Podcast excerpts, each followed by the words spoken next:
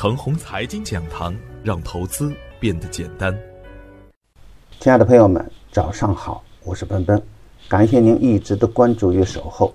我今天和大家分享的主题是，要理解政策对市场的呵护。上周五的早盘，我给出的观点是，大盘还在震荡筑底阶段，仍然还是结构性的行情特点。研究并跟随主流的热点板块，才能确保资金安全。芯片、充电桩、有色、磷化工、超跌的次新股近期反复的活跃，底部强势的龙头股呢，可以在研究量价关系和基本面的基础上高看一眼。强势回调可以接盘，下跌不破二五七九可以买进，上涨不过二五零九可以卖阳，站稳二五八三的上方呢，耐心的持股待涨。芯片可以作为重点的潜伏方向。上周五的实盘表现是，整个盘面还在震荡的分化，权重股、银行、保险的走势相对稳健。由于整个新增的资金并不给力，所以前期高位的题材股呢出现了快速跳水的局面。全才动力十天打八板，成就市场当前最牛的个股，带动了板块内的雄涛股份。长城电工也出现了大涨局面。如果从技术面来看，市场早盘连续的四次去冲击二六零九未果，虽然下午一举冲过二六零九，但短线成交量有限，最终险守二六零零大关。如果单独从技术指标来看，二六零九是上周二的打印实顶，这个点位是短线客争夺的焦点位置，冲过去将有大阳出现。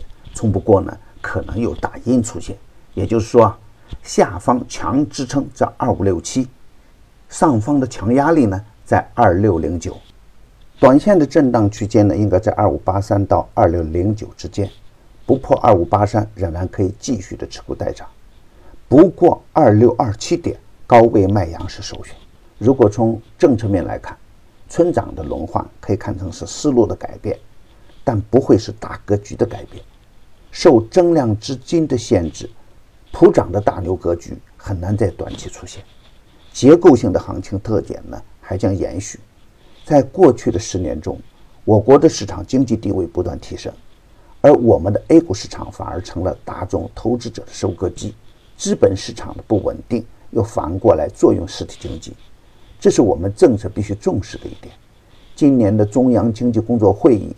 把股市的健康发展作为重要的议题来讨论，对于 A 股来说，可以看成是重大的利好消息。村长的轮换呢，可以看成是相关思路的改变。这三年被制约和压抑的板块和个股，可以高看一眼。在新的政策没有出台之前，我们需要关注市场可能出现的热点板块。在过去的三年中，市场的监管力度加大，IPO 加速，而退市制度呢，仍然没有起色。而从国外成熟市场的发展规律来看，未来的 A 股市场退市制度必须完善。所以啊，垃圾股的末日或许不远。基本面很差的个股最好不要去碰，盲目的买低啊还是不划算的。